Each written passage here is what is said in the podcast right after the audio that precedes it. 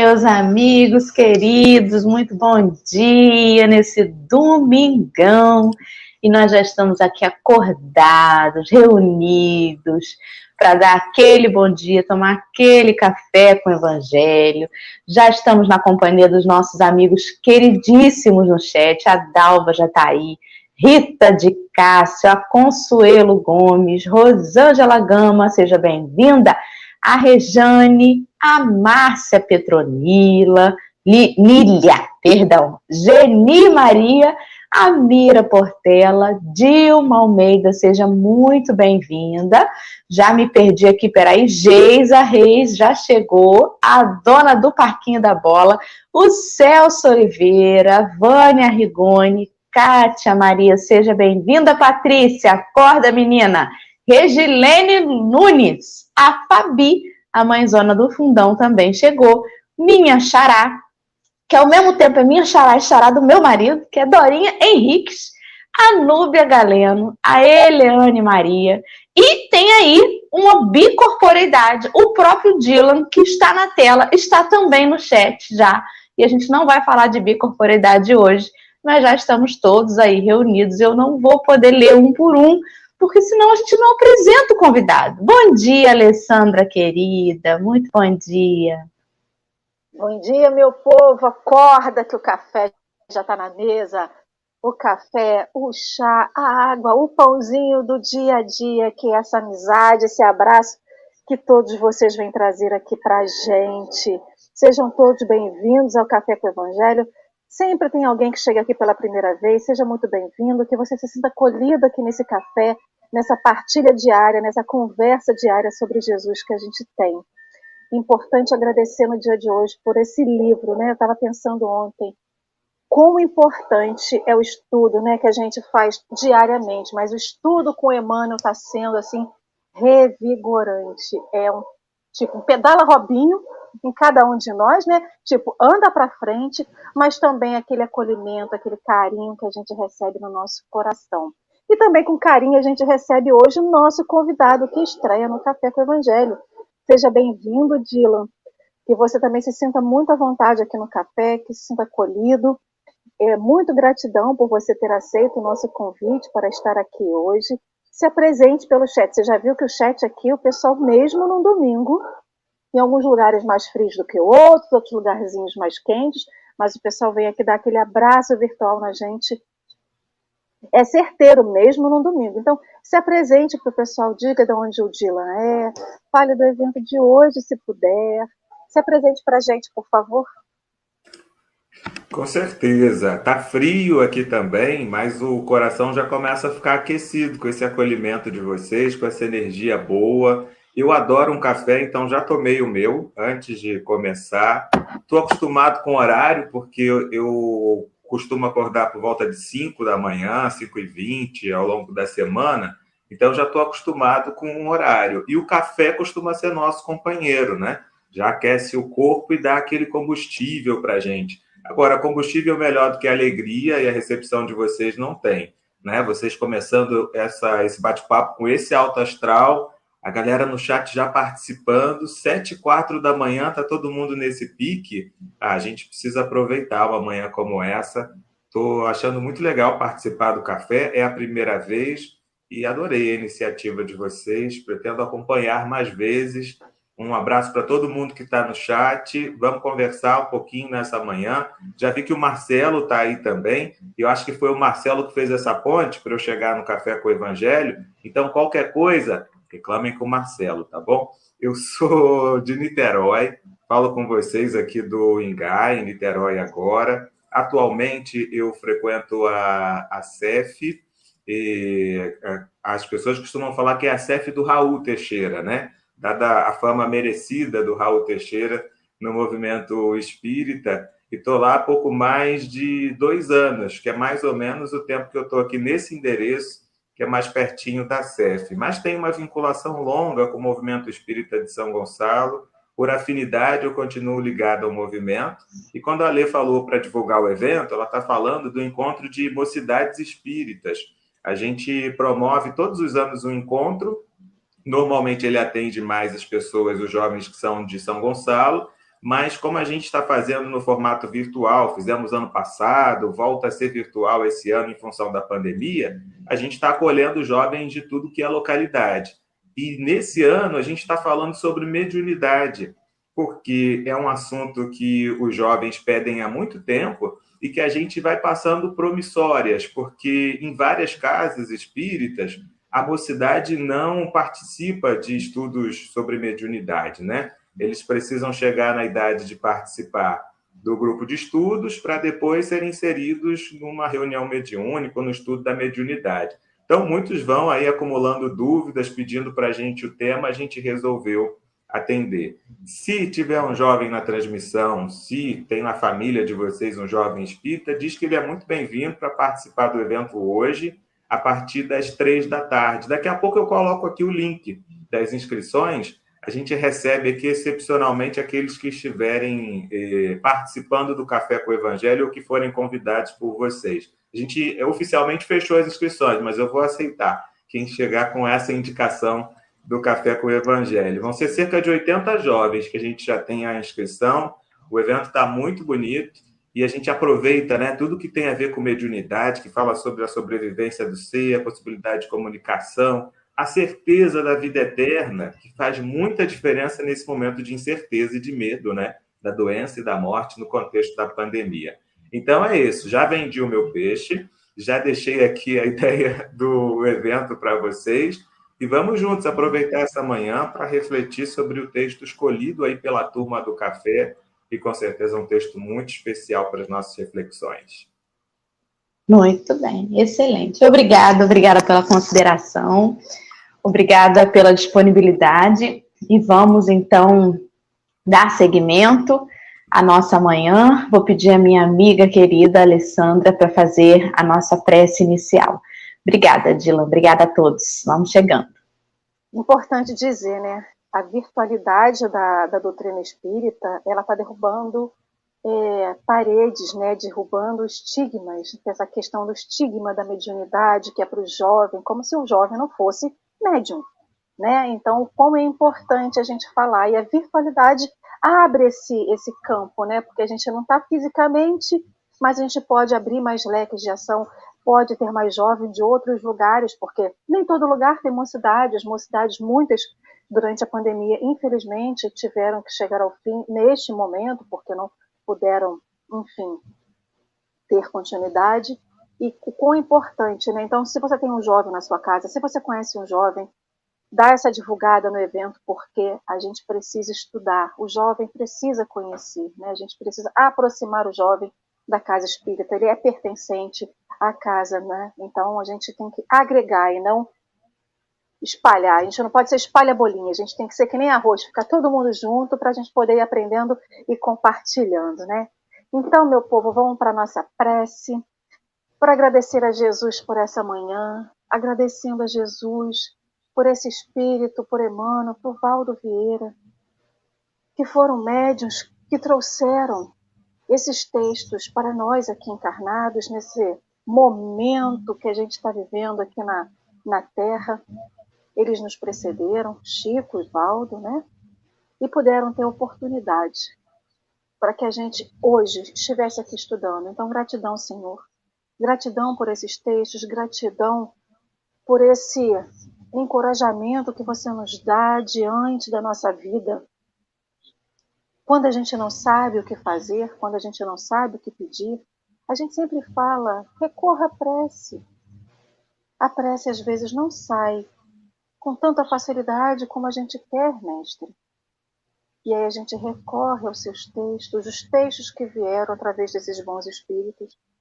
Quantos de nós já usaram e se utilizam dos, dos textos, textos mesmos que a gente tem estudado aqui sobre o Evangelho de Mateus. O que eu quero te dizer é que está sendo muito bom. É isso que a gente precisa, Senhor, se aproximar de Ti. A aproximação, Mestre, ele é feito de diversos caminhos. E é esse caminho que a gente está trilhando nesse momento que o texto de hoje, que a leitura e o estudo dessa manhã nos ajude nessa caminhada. Não sabemos como está a caminhada de cada um, mas sabemos muito bem como que é a nossa caminhada. E se eu preciso, o outro também precisa. E que possamos nós formar uma grande corrente de amor, de fraternidade, de auxílio, de compreensão, de companheirismo. Esse café com o Evangelho é isso, essa corrente, mestre, que vai unindo corações, unindo mãos, unindo mentes, em prol de um bem comum, que é o crescimento de todos, é o auxílio dessa humanidade que tanto precisa de auxílio de ajuda. Que todas as energias positivas produzidas nesse café, todos os fluidos gerados aqui, que possam ser colhidos pela espiritualidade amiga, mestre, e levado a cada lar, a cada pessoa que precisa. Que nos fortifiquemos nessa manhã que a gente nessa manhã se torne grande diante dos seus olhos, mas diante de nós mesmos, por tudo aquilo que a gente vai se permitir viver, experienciar e executar. Graças te damos, Mestre, por essa manhã e te pedimos a sua proteção e a sua intuição. Assim seja. Graças a Deus. E assim vai ser. Diga, querida. Ariel pulou aí, minha filha, já? Eu não vi porque eu estava concentrada, mas ouvi um barulho. Já estamos aqui com os meus labradores que reencarnaram como gatos. e vamos começar o café torcendo para que eles fiquem evangelizados durante esses, durante esses próximos minutos. Então, hoje a gente está dando seguimento ao capítulo 7, versículo 13 do Evangelho de Mateus. O texto de hoje foi publicado no livro O Espírito da Verdade, Está lá no capítulo 14, é uma psicografia de Valdo Vieira, pelo espírito Emmanuel, e chama-se Muralha do Tempo. Então, o nosso querido amigo Dylan vai começar a leitura para nós, da forma como ele decidir, se vai ser tudo de uma vez, se vai ser picadinho, e a gente vai refletindo e palpitando junto com ele. Fica à vontade, querido. Então, vamos juntos começar essa leitura eu vou ler tudo de uma vez só, porque eu acho que vai favorecer a compreensão, o nexo geral. E aí depois a gente vai trazendo aqui algumas questões para poder estimular a nossa conversa, porque eu acho que o grande barato né, desse café é a troca. Se a gente está com um público animado desse, imagina se a gente não vai conversar com esse povo todo, né? Então vamos lá. Eu vou começar a leitura, Muralha do Tempo, né, como já indicado, e parte de uma citação ao Evangelho de Mateus. Entrai pela porta estreita, porque larga é a porta que conduz à perdição. Disse Jesus no Evangelho de Mateus, capítulo 7, versículo 13. E o texto diz assim: Em nos referindo à semelhante afirmativa do Mestre, não nos esqueçamos de que toda porta constitui passagem incrustada em qualquer construção a separar dois lugares facultando livre curso entre eles. Porta, desse modo, é peça arquitetônica encontradiça em paredes, muralhas e veículos, permitindo em todos os casos franco passadouro. E as portas referidas por Jesus, a que estrutura se entrosam? Sem dúvida, a porta estreita e a porta larga pertencem à muralha do tempo, situada à frente de todos nós a porta estreita revela o acerto espiritual que nos permite marchar na senda evolutiva com o justo aproveitamento das horas. A porta larga expressa-nos o desequilíbrio interior, com que somos forçados à dor da reparação com lastimáveis perdas de tempo.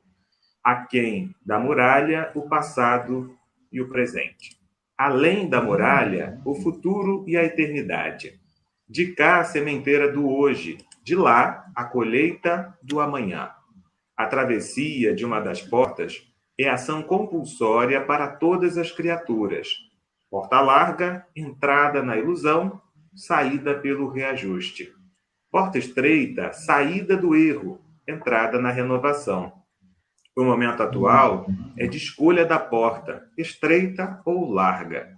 Os minutos apresentam valores particulares conforme atravessemos a muralha, pela porta do serviço e da dificuldade, ou através da porta dos caprichos enganadores. Examina, por tua vez, qual a passagem que eleges por teus atos comuns, na existência que se desenrola momento a momento. Por milênios, temos sido viajores do tempo a ir e vir pela porta larga, nos círculos de viciação que forjamos para nós mesmos, engodados na autoridade transitória e na posse amoedada, na beleza física e na egolatria aviltante. Renovemo-nos, pois, em Cristo, seguindo nas abençoadas lições da porta estreita, a bendizer os empecilhos da marcha, conservando alegria e esperança na conversão do tempo em dádivas de felicidade maior. Emmanuel, como a gente sabe, com o poder de síntese que ele tem, o conhecimento do Evangelho, consegue em uma página abordar aqui para a gente uma série de questões. Então, a gente examinando ponto a ponto, poderíamos aqui aproveitar o mês inteiro né, de Café com o Evangelho para falar sobre essa página. Por isso, depois de fazer essa leitura que tá, traz várias possibilidades de reflexão, acho que vale a gente tentar aqui, de alguma forma, escolher alguns pontos para a nossa reflexão. Li até o fim, porque eu acho que ele entrega ali no fim é, uma ideia interessante de, de porta estreita que a gente está buscando, né? Entrar pela porta estreita e converter o tempo que a gente tem em dádivas da felicidade maior, é o que ele entrega lá mais perto do fim. Então, é a utilização do tempo no trabalho, no serviço, que promove o nosso aprimoramento, né? E contribui para o bem-estar geral. Mas, como ele diz em outra página, realização pede trabalho e vitória exige luta. E às vezes a gente desvia a nossa atenção, seja por termos outros interesses, que não é o interesse da evolução, e às vezes a gente até está interessado na evolução, já sabemos alguma coisa acerca das qualidades espirituais, mas a gente percebe o quão estreita é a porta e a gente tende a recuar. E aqui nessa página, o que eu acho que tem de muito especial, né, entre outras reflexões sobre a porta estreita, é essa relação que a gente tem com o tempo, né? Se a porta traz uma ideia de escolha para a gente, o tempo, o uso do tempo parece ser um debate muito interessante para o momento que a gente está vivendo agora. Então, eu acho que vale a pena a gente tirar um pouquinho de tempo nessa conversa para discutir o modo como o nosso tempo tem sido disputado de muitas formas. Eu perguntaria para vocês: vocês sentem que tem tempo hoje? Está sobrando tempo? Está faltando tempo? Está sendo fácil administrar o tempo? E como hoje a nossa atenção tem sido disputada de muitas formas. Se no passado era fácil se distrair, atualmente como está para vocês, né? com a possibilidade de você maratonar uma série na Netflix, depois acabar e maratonar outra e chegar assim até o fim da reencarnação, né? esgotar tudo que você gostaria de ouvir, que está disponível nas plataformas, no YouTube, no Spotify, daí por diante. Como você diria hoje que está a disputa do tempo na sua vida? Eu acho que essa é uma questão interessante para a gente poder refletir, né? A Dora, por exemplo, ela está muito tranquila, porque acordando sempre cedo para participar do Café com o Evangelho, consegue aproveitar o tempo do dia, não é isso, Dora? Mais ou menos, né? Mais ou menos. a gente acorda cedo, mas na minha idade já não consegue dormir tarde. Então, é mais ou menos o mesmo, mesmo tempo acordada de quando eu acordava às 10 da manhã, mas também dormia um pouquinho mais tarde. Mas, enfim, essa coisa do tempo é muito interessante, porque ele colocou ali justamente isso, que os minutos apresentam valores particulares. A gente fica imaginando, Dylan, que a passagem dessa porta vai ser um evento, né? Um evento marcado ao dia, ao 13 terceiro dia do mês de setembro de 2021, Doralice estará à frente de duas portas, onde ela deverá fazer uma escolha ao meio-dia. Entrará pela porta estreita, pequenina, ou abrirá a porta mais larga. Não é assim. Ele vem dizer que essa passagem, essa escolha, é minuto a minuto. É nas pequenas coisas. Ele diz ali Olha, examina por tua vez qual a passagem que eleges por teus atos comuns. Pelos atos comuns a gente já começa a determinar que passagem que a gente vai estar disposto. E aí eu acho que a palavra é exatamente essa, é a disposição. E quando a gente fala em acordar cedo e aproveitar o dia, a gente fala sobre isso. Que disposição eu estou? É um domingo, está frio.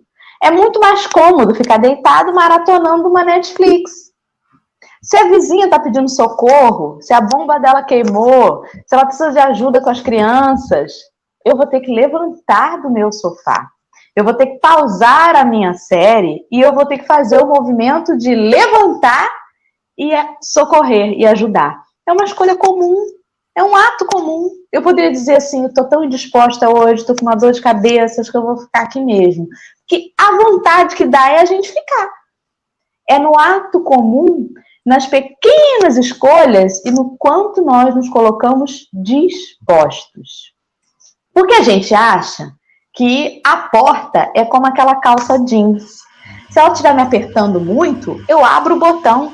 Afinal de contas, eu não quero me sentir apertada, incomodada, né? Mas o evangelho, ele é o, o tempo todo algo que nos incomoda. E a prática do evangelho está justamente nesses pequenos atos. E quantas vezes a gente foge deles, né? A gente se coloca numa tarefa e aí a gente começa a conviver com o companheiro naquela tarefa e a gente julga que o proceder daquele companheiro irrita a gente ou não nos agrada de alguma forma. E aí ele fala alguma coisa que a gente acha que não é coerente Aí a gente fala assim: ah, quer saber de uma coisa? Eu não vou ficar nessa tarefa, não. Eu preciso disso e sai. Às vezes ali era a porta estreita. Era, éramos nós a precisar da tarefa muito mais do que a tarefa de nós. E a gente corre, porque diz que está incomodando. E aí tem uma frasezinha hoje muito, muito utilizada, né? Que é aquela assim: não sou obrigada. Não, não é mesmo. Mas quando a gente está disposto, a gente enfrenta aqueles incômodos, né? Acho que é sobre isso que eu viajei aí. viajei muito, né? Não, eu acho que você traz vários temas importantes dentro dessa discussão, porque uma coisa é essa reflexão sobre como a gente aproveita o tempo e nessa reflexão a gente já traz o tema da escolha, essa decisão que a gente toma a cada momento, né, de topar ou não as tarefas que são de aprimoramento e são ao mesmo tempo de nossa contribuição para o bem-estar geral. E é interessante quando você cita uma coisa corriqueira, como uma vizinha que pede ajuda, porque às vezes a gente tem a impressão de que a nossa jornada é uma jornada semelhante à de Jesus, né? Que mudou a paisagem emocional, sentimental, eh, intelectual da humanidade quando passa pela Terra. E para a gente não se espera tanto, né? não se pede tanto de nós. Se pede que, na posição em que nós estamos, a gente verifique aquilo que é possível fazer pela nossa vida e pela vida dos próximos, né? que nos tocam mais de perto. Então, na nossa casa, a gente tem com certeza uma maneira de tornar a nossa vida um pouco melhor, de facilitar um pouco a vida daqueles que estão perto de nós. E à medida que vamos nos tornando mais capazes, outras possibilidades de servir aparecem. Então, o tempo todo, a gente está sendo o Estado a decidir se a gente quer contribuir para a obra geral, e isso significa contribuir para o nosso próprio aperfeiçoamento, ou não. Interessante que quando a gente diz eu não sou obrigado, parece que você está sendo instado ou convidado a fazer alguma coisa por alguém. Só que quando você diz não a determinadas tarefas, o que a gente está fazendo é uma autossabotagem.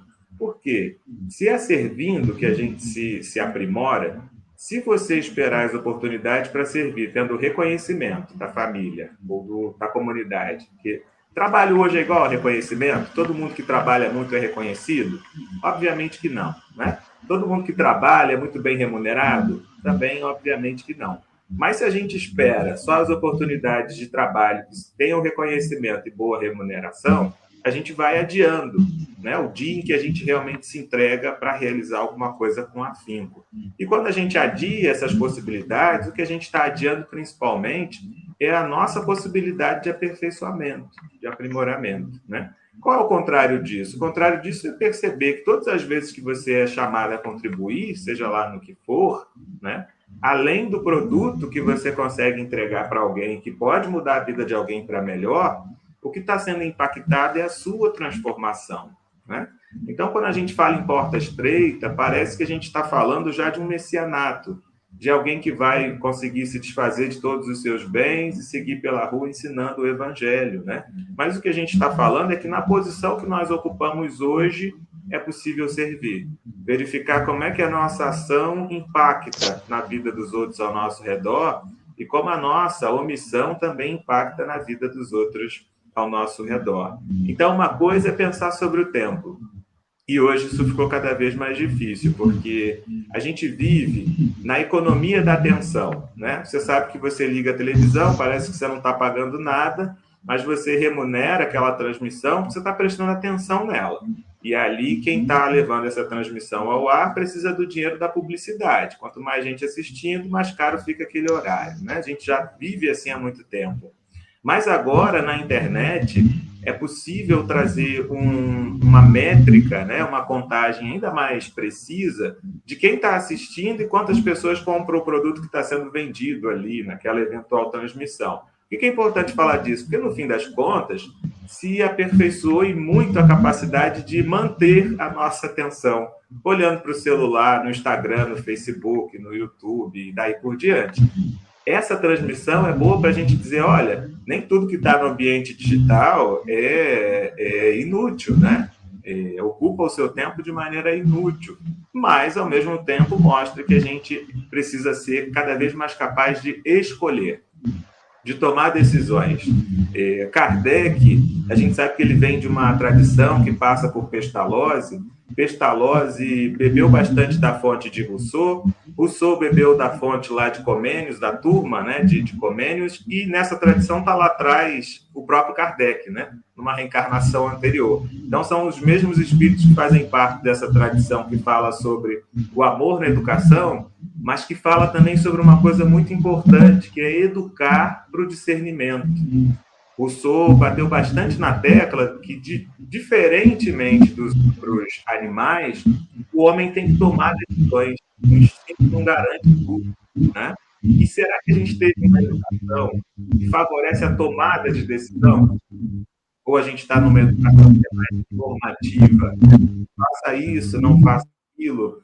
O Espiritismo, quando ele coloca ali a necessidade da gente raciocinar, a fé raciocinada, é uma fé que é direcionada para o exercício do discernimento, não é? Você não vai abrir o Evangelho segundo o Espiritismo e está escrito assim, não fume, mas vai estar lá de alguma forma que você precisa cuidar de si, eleger o que é melhor para você.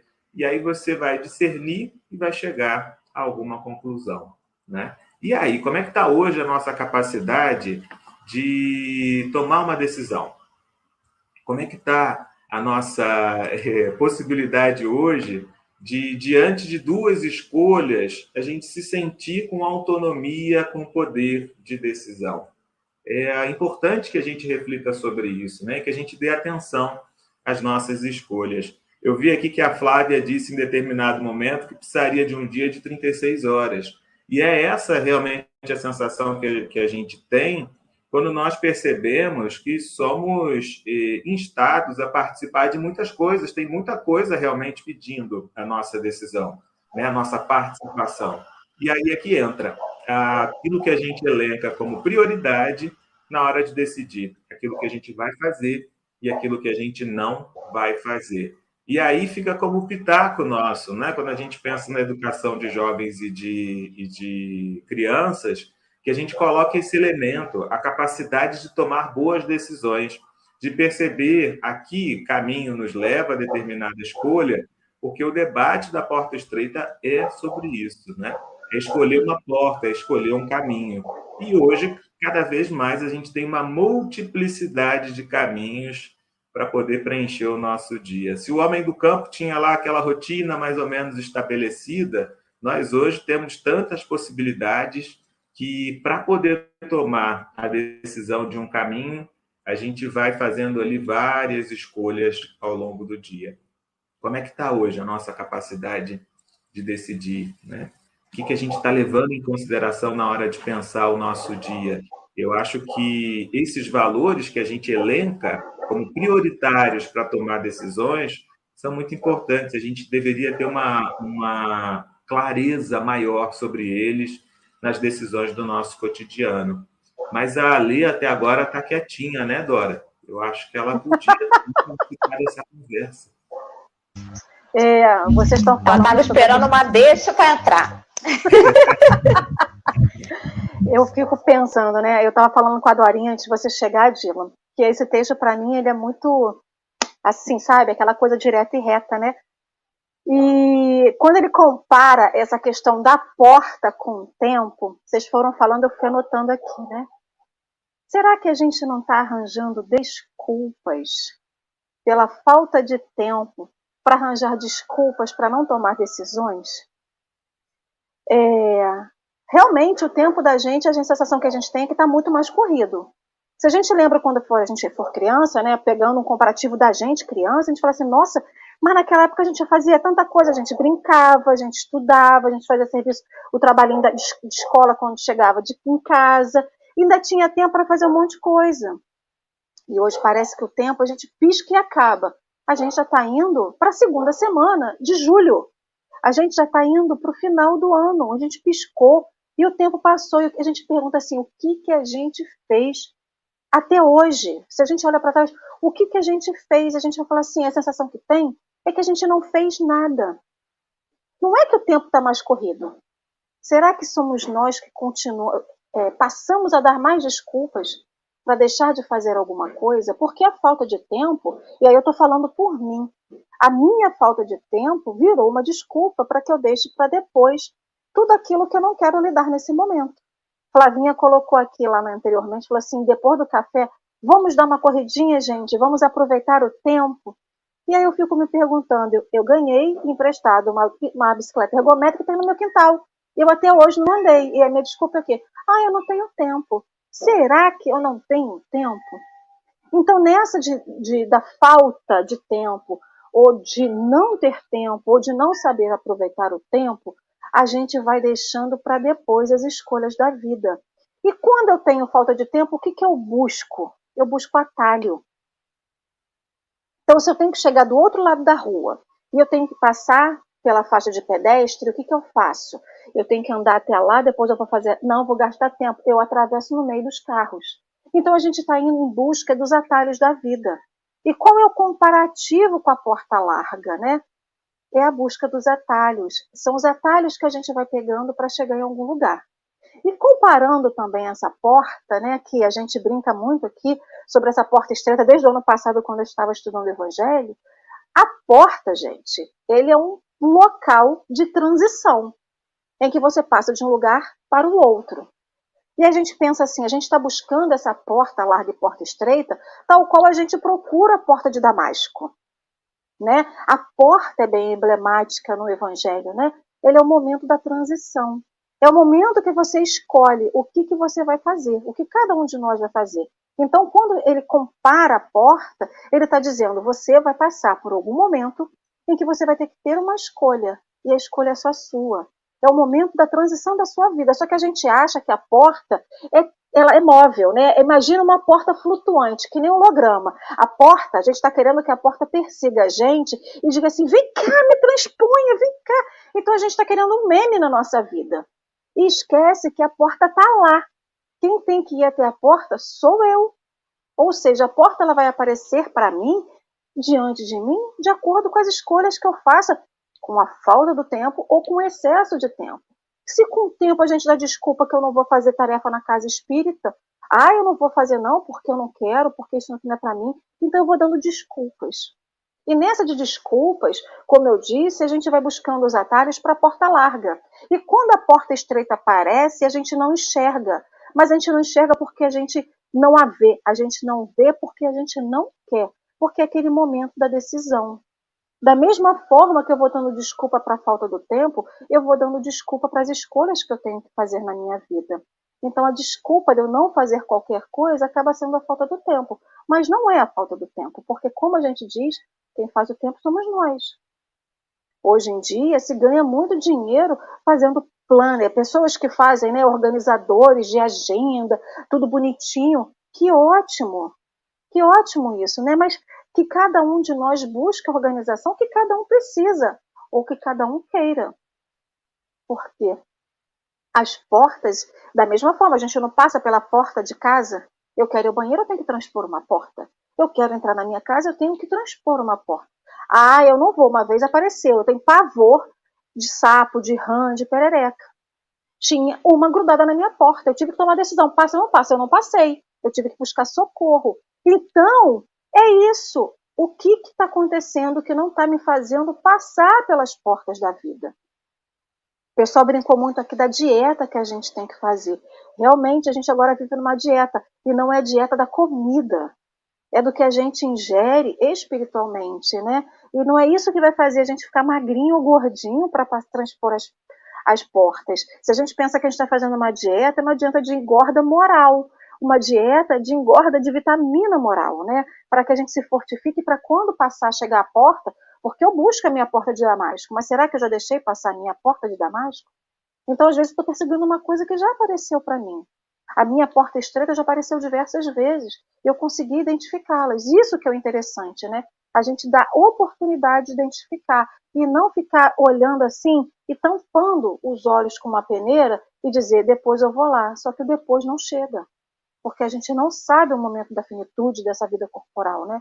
E nisso a gente vai, ó, só protelando e a gente fica naquela palavrinha, na procrastinação, empurrando com a barriga e protelando as escolhas que a gente tem que fazer, né?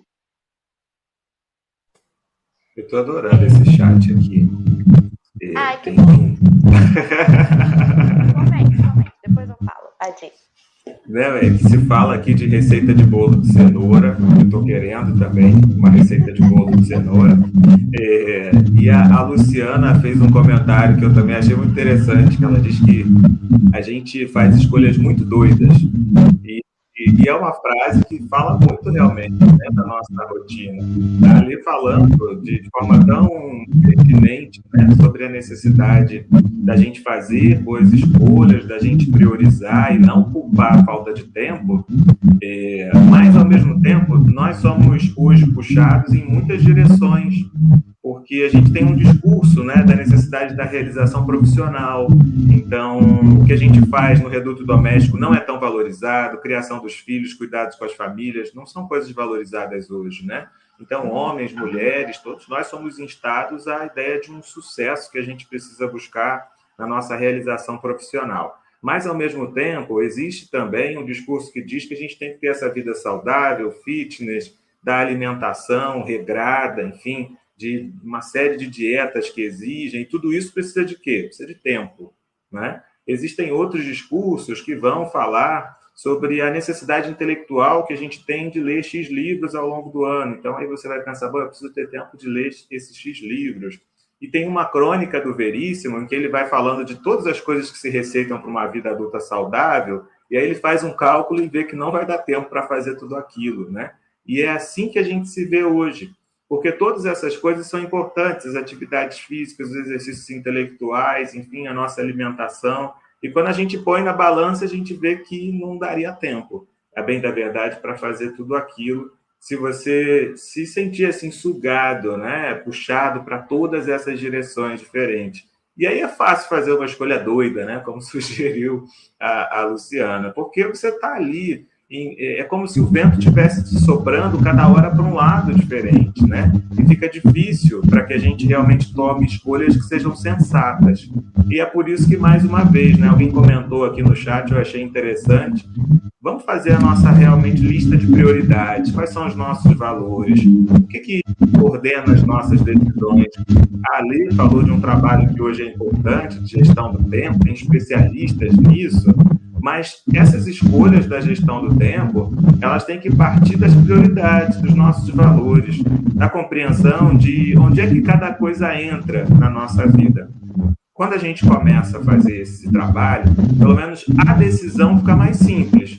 Aí depois vem uma outra etapa que eu acho importante que a gente dedique algum tempinho para falar, que é a perseverança, porque a gente fala sobre a porta que é o momento de escolha, né? Esse momento de transposição, mas logo depois a gente vai ter o caminho, né? Jesus fala do caminho, não é só a porta. O caminho é também um caminho difícil de atravessar.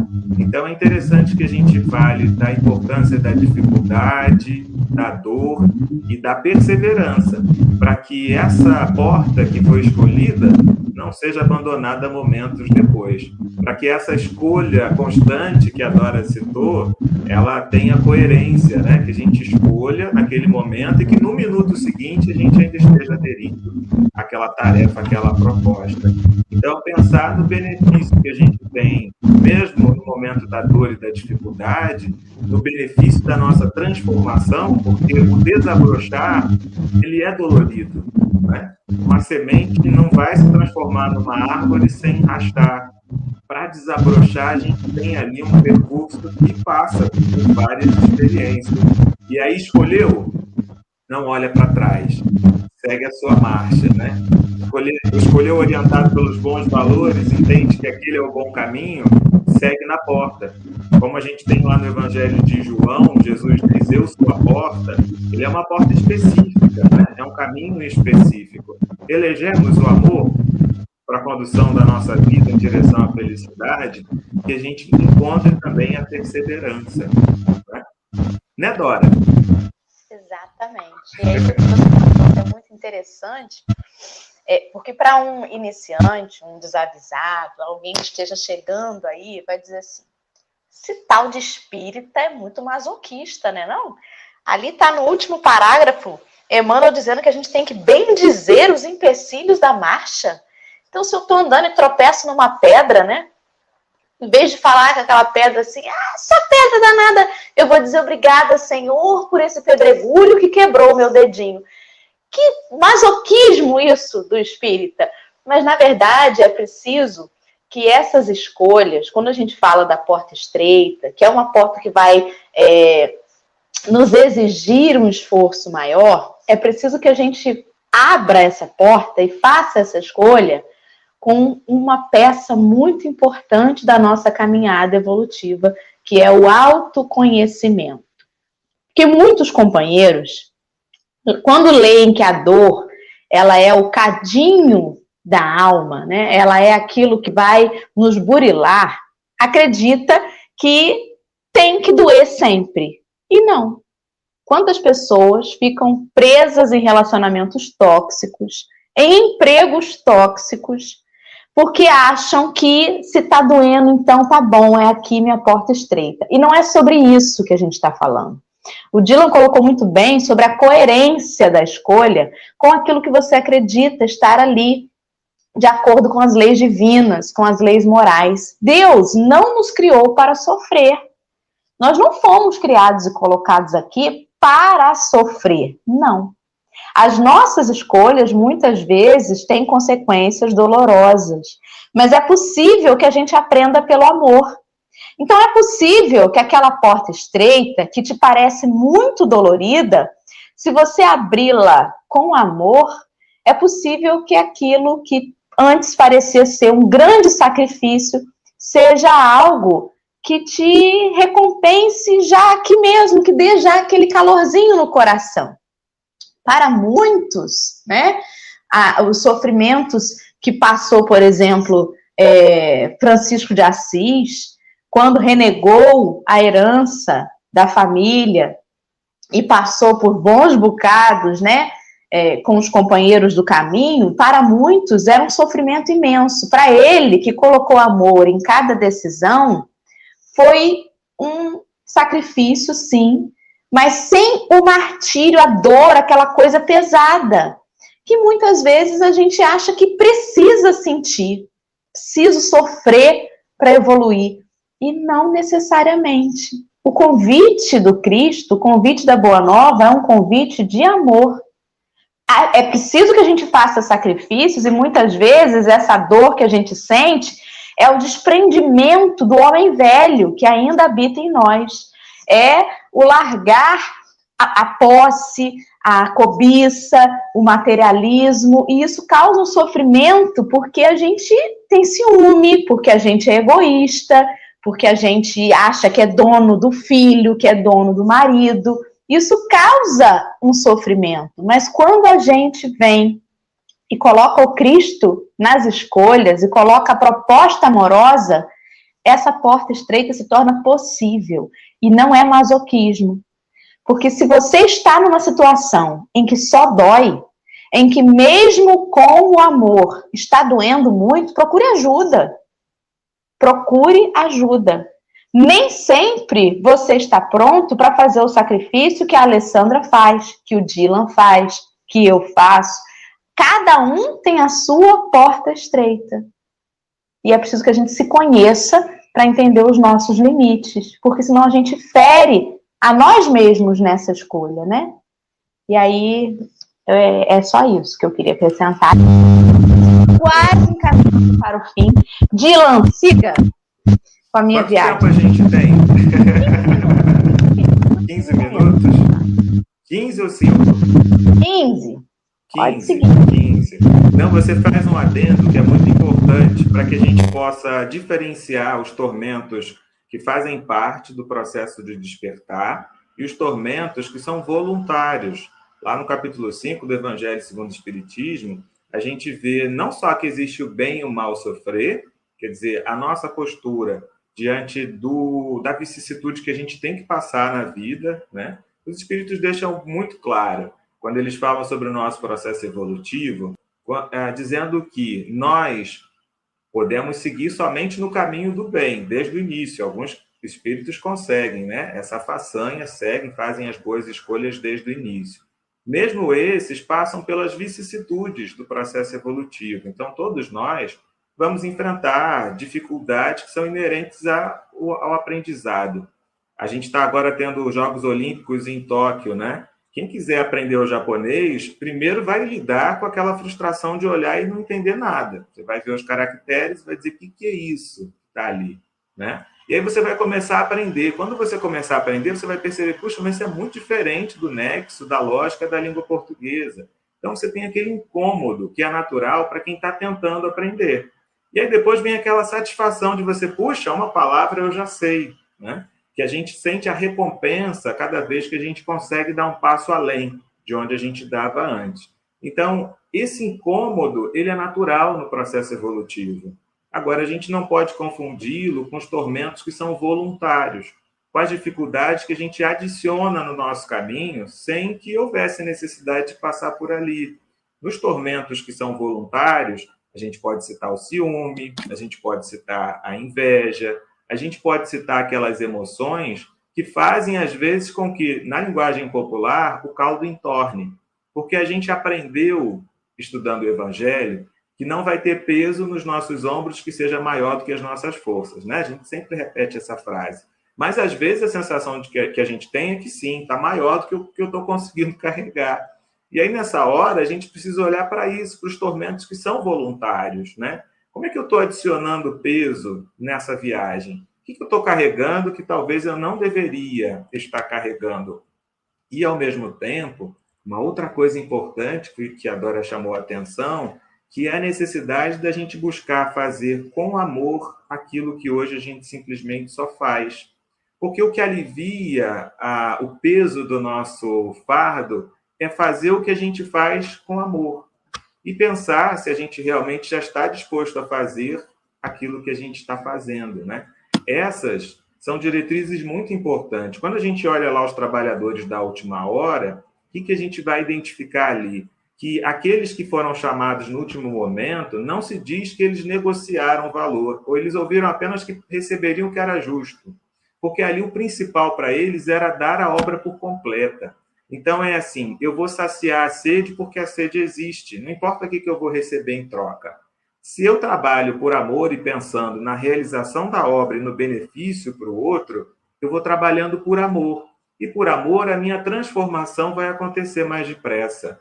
Então, hoje, a gente às vezes se esforça para aturar a nossa família, aturar as pessoas no ambiente da casa espírita. Quando o mais interessante para a nossa felicidade é aprender a amá-los. Né? Significa que isso vai ser no estalar de dedos? Já estou amando porque resolvi abraçar essa proposta? Não. mas a minha escolha diária deve ser para seguir em direção ao amor, porque assim não é tanto quantas coisas eu fiz no caminho, é o quanto eu me transformei enquanto fazia. Então, você está na casa espírita, você pode carregar uma cadeira para ajudar a montar o salão ou carregar dez cadeiras. A quantidade de cadeiras que você consegue carregar é o de menos. Importa muito mais o quanto de sentimento você está colocando naquela obra, pensando, puxa, vou dispor as cadeiras porque alguém vai sentar, vou colocar essa mais perto aqui da porta para uma pessoa que não tem uma mobilidade tão ampla. Então, ali, o sentimento que vai te servindo de combustível, ele é um fator importante de transformação. Não é simplesmente o fazer e marchar no caminho. É o sentimento que a gente vai trabalhando para o despertar das nossas virtudes. Porque, no fim das contas, nós vamos ver que o reino dos céus é a obra divina no coração dos homens. Como é que essa obra divina desperta no nosso coração? À medida que a gente permite o despertar das virtudes que são relativas ao amor. Então, vamos fazer o possível para colocar um pouco mais de amor naquilo que nós estamos fazendo. Né? O Dylan, Sim. você estava falando, e Dorinha também, se a gente pega Irmã Dulce, né? O que, que a gente acha que a Irmã Dulce fez? O pessoal falava assim, mas ela fez tanto sacrifício, dormir em cima de uma cadeira dura e parará. Mas será que para ela aquilo era sofrimento? E aí que eu fico analisando diante do que vocês estão falando, não é que é sofrimento, o nosso amor que ainda está pequeno. Então, quando eu olho para o que Chico viveu, porque era muito claro, não é, não é, não está escondido de ninguém as torturas que o Chico viveu, tanto na carne de quem convivia com ele, de quem o, né, de quem o recebeu criança, e depois pela, pelos espíritos que ali estavam contra ele, e quantas pessoas que hoje se dedicam ao bem ao próximo sofrem, mas eles não interpretam aquilo como sofrimento. Eles entendem aquilo, compreendem como uma partilha do amor que tem dentro deles. Então, quando a gente para e olha e acha que o que está perto da gente é um fardo, é um peso, é uma coisa muito sobrecarregada, os nossos ombros estão pesados, a gente para de olhar para quem está do nosso lado e entender que ele é a ponte para esse amor nosso que ainda é pequeno. Não estou dizendo que a gente tem que aceitar essas é, questões de violências, de abusos, como um trampolim para esse para essa conquista moral. Não é isso, né? Mas viemos no mundo para aprender. Estamos aqui para perseguir, né? Esse caminho do bem, para permanecer nesse caminho do bem, nesse caminho com Jesus. Só que quando a gente se afasta desse caminho, é o nosso amor que fraqueja. É a nossa, esse amor que fraqueja é na, é na desistência que a gente vai dando. É a gente achar que tudo está muito pesado, né? Então cada um sabe o percalço que vive, cada um sabe o caminho que trilha e sabe o quão fácil e quão difícil é.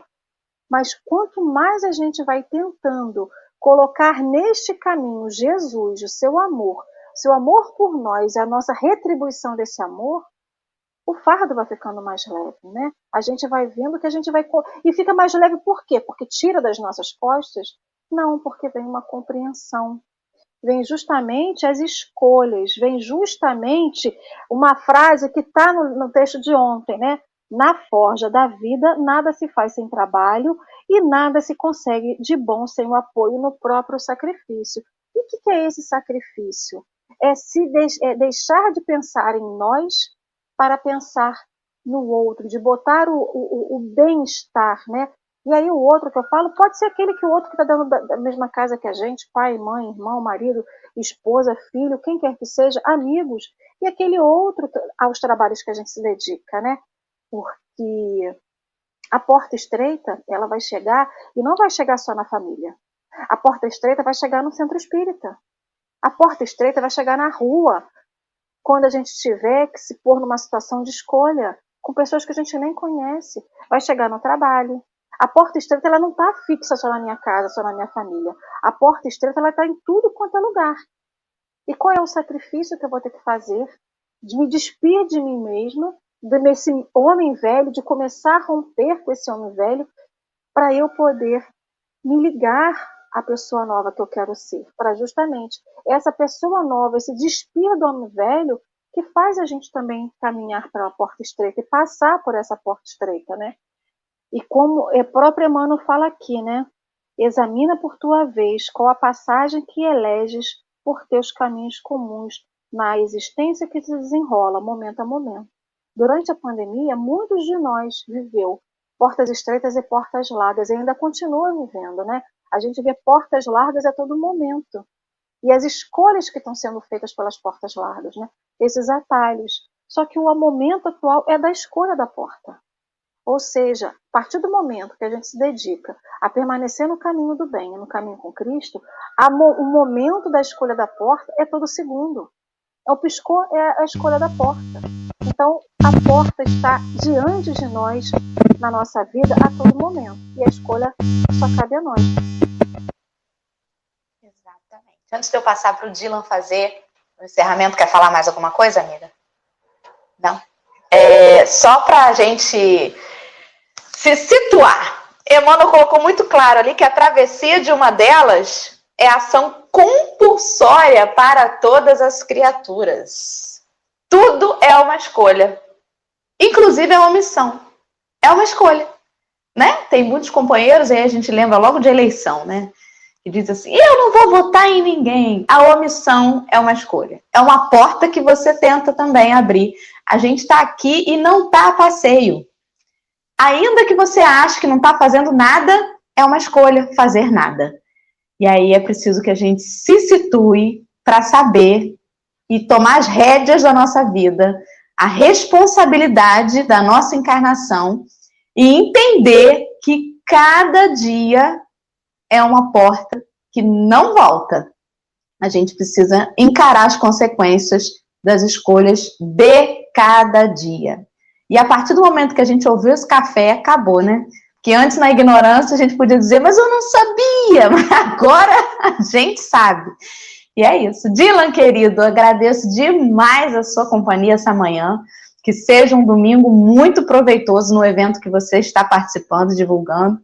E que você possa estar conosco outras vezes. Agradeço o chat maravilhoso e participativo que a gente chama carinhosamente de turma do fundão, que é aquela turma da bagunça, do barulho, né? Que no meio da, no meio da discussão troca uma receita de bolo, fala outra coisa, mas volta para o assunto e a gente se sente em casa. Cada um na sua casa, mas todos juntos. Dylan, suas considerações finais e seu encerramento, por favor. Que beleza realmente a participação dessa turma do, do fundão, porque eles conseguem fazer de tudo, né? Eles são aquele aluno que está lá na frente prestando atenção e faz uma, traz uma questão que é, é direta para o que está sendo falado no momento, mas tem as frases transversais, porque é isso, né? Essa é uma reflexão que abre tantas possibilidades que a gente, se pudesse, ficaria aqui o dia inteiro discutindo esses temas que são tão importantes e que tocam a gente tão de perto, né? E é interessante como a doutrina espírita tem essa capacidade de trazer temas com os quais a gente encontra assim uma correlação muito direta para as nossas atividades mais simples. Daí ela nos ajudar tanto na nossa caminhada. Então vamos sobre a inspiração da página de hoje, pensar sobre as escolhas que a gente inevitavelmente faz momento a momento da vida, quais são os valores que a gente leva em consideração na hora de tomar essas, essas escolhas e a certeza de que existe sim, né, uma necessidade de passar por vicissitudes. Todas as figuras que foram citadas passaram por uma dor, e foi uma dor verdadeira, às vezes física, às vezes até moral, por verificar a humanidade. Imagina Jesus verificando as nossas escolhas, né? E quantas narrativas mostram como ele ficava ali impactado com a compaixão, com a piedade pela humanidade. Então, mesmo os espíritos de, de escola também ficam né, sensibilizados por nós e experimentam ali emoções que melhor seriam se fosse outras, se fosse a percepção de que estamos tomando escolhas felizes, por exemplo. Então, todos nós vamos encarar as vicissitudes, mas se a gente fizer o bom caminho com Jesus, com certeza o fardo vai ser mais leve e que a gente possa ter essa certeza do amparo na fé a posse antecipada da felicidade que nós estamos almejando e buscando a cada dia, nas escolhas que a gente faz com amparo na doutrina e com amparo em conversas, em momentos de troca como esse que a gente tem aqui no Café com o Evangelho. Para a gente terminar, como os temas são muitos e a gente não dá conta né, de falar de tudo, e, entre outras possibilidades, eu escolhi uma página que fala sobre o, o, o mesmo assunto, né? sobre a porta estreita, porque eu acho que ela vai nos ajudar a concluir aqui as nossas reflexões. Essa página está no livro Ceifa de Luz, o nome é Senda Estreita. E a citação não é de Mateus, é de Lucas, mas se trata da mesma frase, né? Porfiai por entrar pela porta estreita. E na página a gente lê assim: Não te aconselhes com a facilidade humana para a solução dos problemas que te inquietam a alma. Realização pede trabalho, vitória exige luta. Muitos jornadeiam no mundo na larga avenida dos prazeres efêmeros e esbarram no cipoal do tédio ou da intemperança, quando não sucumbem sob as farpas do crime. Muitos preferem a estrada agradável dos caprichos pessoais atendidos e caem desavisados nos fojos de tenebrosos enganos, quando não se despenham nos precipícios de tardio arrependimento. Seja qual for a experiência em que te situas na terra, Lembra-te de que ninguém recebe um berço entre os homens para acomodar-se com a inércia, no desprezo deliberado às leis que regem a vida. Nosso dever é a nossa escola. Por isso mesmo, a senda estreita que se refere Jesus é a fidelidade que nos cabe manter limpo e constante no culto às obrigações assumidas diante do bem eterno. Para sustentá-la, é imprescindível sacrificar no santuário do coração tudo aquilo que constitua a bagagem de sombra no campo de nossas aspirações e desejos. Adaptarmos-nos à disciplina do próprio espírito, na garantia da felicidade geral, é estabelecer em nós próprios o caminho para o céu que almejamos. Não te detenhas no círculo das vantagens que se apagam em fulguração passageira, de vez que a ociosidade compra em desfavor de si mesma as chagas da penúria e as trevas da ignorância. Confia na renúncia que eleva e edifica, enobrece e ilumina. Não desdenhes a aprovação e o trabalho, a abnegação e o suor. E em todas as circunstâncias, recorda sempre que a porta larga é a paixão desregrada do eu e a porta estreita é sempre o amor intraduzível e incomensurável de Deus. É mais uma página ditada por Emmanuel. E assim a gente não encerra, a gente amplia ainda mais as possibilidades de discussão mas aproveitando aqui o poder de síntese de Emmanuel para nos ajudar né, na primeira inspiração e depois agora no nosso encerramento. E assim eu convido a todos para que a gente juntos façamos a prece, aproveitando essa irradiação de todos que já é distante, né? A gente está numa reunião coletiva, cada um num ponto, e já estamos exercitando ainda mais a conexão através do pensamento, que seja assim também na nossa prece, conversando com Jesus. Mestre, diante de um banquete tão farto da doutrina espírita e da literatura que nós temos no Espiritismo, diante da possibilidade de começar tão bem um domingo, diante da possibilidade de conversar com irmãos que olham também na sua direção em busca da felicidade e das orientações seguras para a marcha diante da possibilidade de viver e de desfrutar de saúde o bastante para estar nessa atividade, o nosso sentimento não podia ser outro que não de gratidão. Obrigado, Senhor, por nos trazer as luzes para a tomada das decisões que podem nos ajudar a aproveitar ainda melhor o tempo que temos no corpo físico, o tempo que temos nessa reencarnação. Obrigado, Jesus, por nos falar dos valores e da vida do espírito em momentos em que a gente sente ameaçada a vida do corpo físico. Assim, não nos desesperamos, assim nos mantemos tranquilos e temos a certeza do amparo da espiritualidade amiga. Mestre, que a gente possa transformar essa gratidão em perseverança, para que os valores e as reflexões desse momento perdurem ao longo do nosso dia e estejam representadas nas escolhas que nós faremos ainda hoje, ainda nesse domingo. e nós rogamos, é claro, para que possam ser estendidas as possibilidades de estarmos juntos novamente. Assim, mestre, nós temos a certeza de que estará conosco, mas pedimos ajuda para que possamos aprender a também estarmos sempre contigo e nos inspirando nos seus valores de vida eterna. Por todos esses motivos de agradecimento e pela certeza da misericórdia divina, nós gostaríamos juntos de dizer graças a Deus. Gente, obrigado pelo acolhimento. Feliz de participar aqui desse café. Pediram para eu voltar aí no chat, vocês viram? Então, olha, me chamem de volta, tá bom? Atendam ao pedido. eu vou ficar muito feliz em, retornar. E por último, vou colocar aqui o link da divulgação do evento no chat, para vocês poderem repassar para os jovens. Tem aquele jovem né, que você sabe que pode tirar proveito do evento, fala com ele, tira um instantezinho para pensar nisso e faz a indicação que a gente vai acolher esse jovem com muito carinho para a gente falar de mediunidade e valores da vida eterna logo mais. Obrigado, gente, pelo acolhimento.